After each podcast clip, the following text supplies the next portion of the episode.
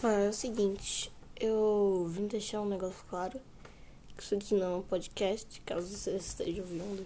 Eu só tô tentando procurar algo que grave áudios, porque eu preciso muito disso para conversar com meus amigos. E é isso, né? Então, se você ficar ouvindo uns conteúdo merda, você sabe por quê, né?